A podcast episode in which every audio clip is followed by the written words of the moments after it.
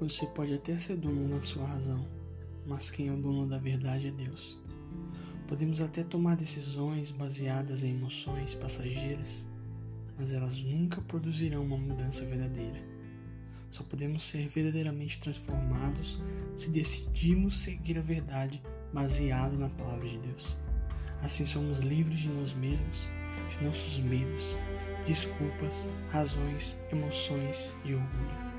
Tudo isso é transformado quando aceitamos e obedecemos a verdade. Se Deus diz que temos que amar, então Ele vai nos ajudar a amar com um amor verdadeiro.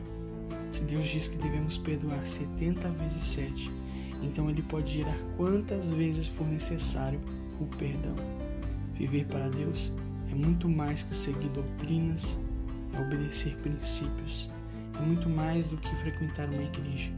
Não é ter status, títulos, méritos próprios. Deus é a verdade. Não adianta querer comparar a verdade dele com nossas razões e emoções. Não podemos mudar o que está na Bíblia, mas podemos deixar a Bíblia nos mudar verdadeiramente. Não somos nada sem Ele e ponto final. Porém, sereis a verdade e ela vos libertará. João 8, 32